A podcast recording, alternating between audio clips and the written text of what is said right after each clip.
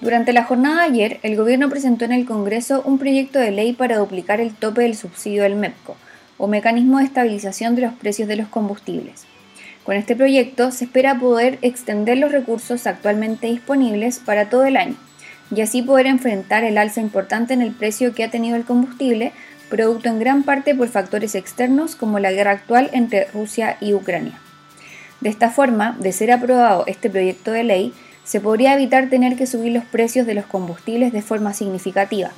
limitando aún las alzas a un máximo de 6 pesos por litro de manera semanal, lo que a su vez se traduce en un máximo de alza en el ítem de combustible cercano a 3%, aportando como máximo en 0,1% al IPC de forma mensual.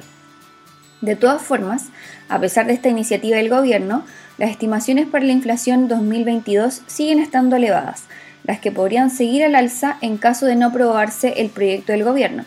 pudiendo superar nuestro escenario base de 6,1% de inflación para el año 2022 y mantenerse aún muy por sobre el objetivo del 3% del Banco Central.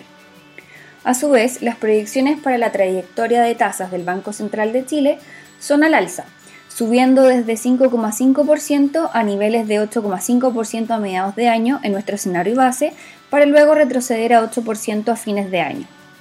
Dado lo anterior, es importante tener claridad al momento de invertir y entender qué instrumentos podrían verse favorecidos ante un escenario inflacionario.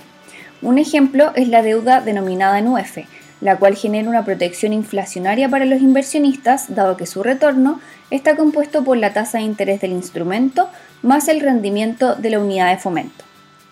Finalmente, si quieres saber más sobre nuestro contenido de actualidad, recomendaciones y cápsulas educativas, te invitamos a visitar nuestra página web bancovice.cl inversiones o contactando directamente a tu ejecutivo de inversión.